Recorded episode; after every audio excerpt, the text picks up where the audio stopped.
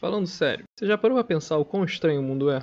Nós estamos tão ocupados com as nossas missões do dia a dia que às vezes ignoramos alguns fatos que, se você parar e analisar, são muito confusos.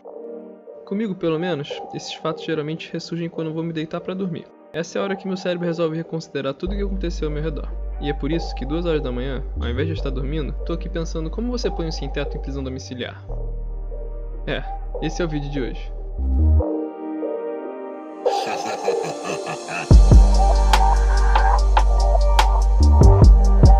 É natural a gente não perceber que muitas das coisas que falamos simplesmente soam estranhas. Por exemplo, uma pasta de amendoim é feita de amendoim, mas a pasta de dente não é feita de dente. Aliás, uma coisa que eu sempre me questionei sobre pasta de dentes é que se o trabalho dos dentistas depende de você não estar com dentes saudáveis, por que, que a gente usa pasta de dente que é recomendada por dentistas? Geralmente essas coisas passam despercebidas, porque você está tão acostumado com a sua linguagem que nem presta atenção na formação dessas palavras você coloca um par de meias antes do tênis. Mas duas meias não dão uma inteira? E você não colocou a meia inteira no seu pé? Acho que parte do problema também é a nossa língua. O português ele é um pouco estranho. De alguma forma, a frase vocês verão o verão chegar faz sentido. Entre palavras homônimas, homófonas e homógrafas, você pode facilmente se perder no sentido. Frases como eu sempre cedo o banco no banco quando é cedo. E você pode sedar outras pessoas, mas não te aconselho a se dar um sedativo. São bem estranhas. Enfim, toda essa conversa me deixou com sede. Ainda bem que eu tô na minha sede. Mas não são só as palavras que são estranhas.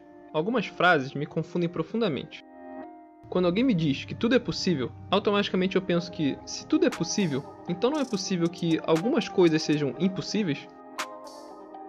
Ou quando falam que não somos perfeitos. Isso não nos torna perfeitos em ser imperfeitos? Sei lá, é estranho. E tem também a questão do tempo, a subjetividade que algumas frases nos apresentam. Pensa bem, teoricamente, você pode ficar o resto da sua vida sem comer. É uma ótima dica de dieta, só não aconselho muito o resultado final. Uma noção confusa de tempo pode tornar as coisas até meio macabras. Por exemplo, um casamento bem sucedido termina com um dos dois vendo o outro morrer. E se você já é casado, é bem grande a chance de você estar atingindo os 30 anos. E se esse for o caso, parabéns, você já viveu mais do que qualquer cachorro conseguiu até hoje. Um grande influenciador também é o nosso cérebro. Essa incrível máquina consegue traduzir toda essa loucura em algo que faça sentido. Mas aproveitando que falamos sobre o cérebro, já parou para pensar que ele consegue replicar perfeitamente a sensação de estar caindo durante sono, mesmo que você nunca tenha experienciado isso na sua vida? A gente já até falou sobre isso em outro vídeo mas talvez você já tenha caído, e se esse for o caso, sinto muito pela dor. Falando em dor, se você se bater e sentir dor, isso significa que você é forte ou fraco? Acho que tanto faz. Esses dias encontrei com os amigos para comer uma pizza. Quando recebi o entregador, fiquei olhando com uma cara estranha para ele.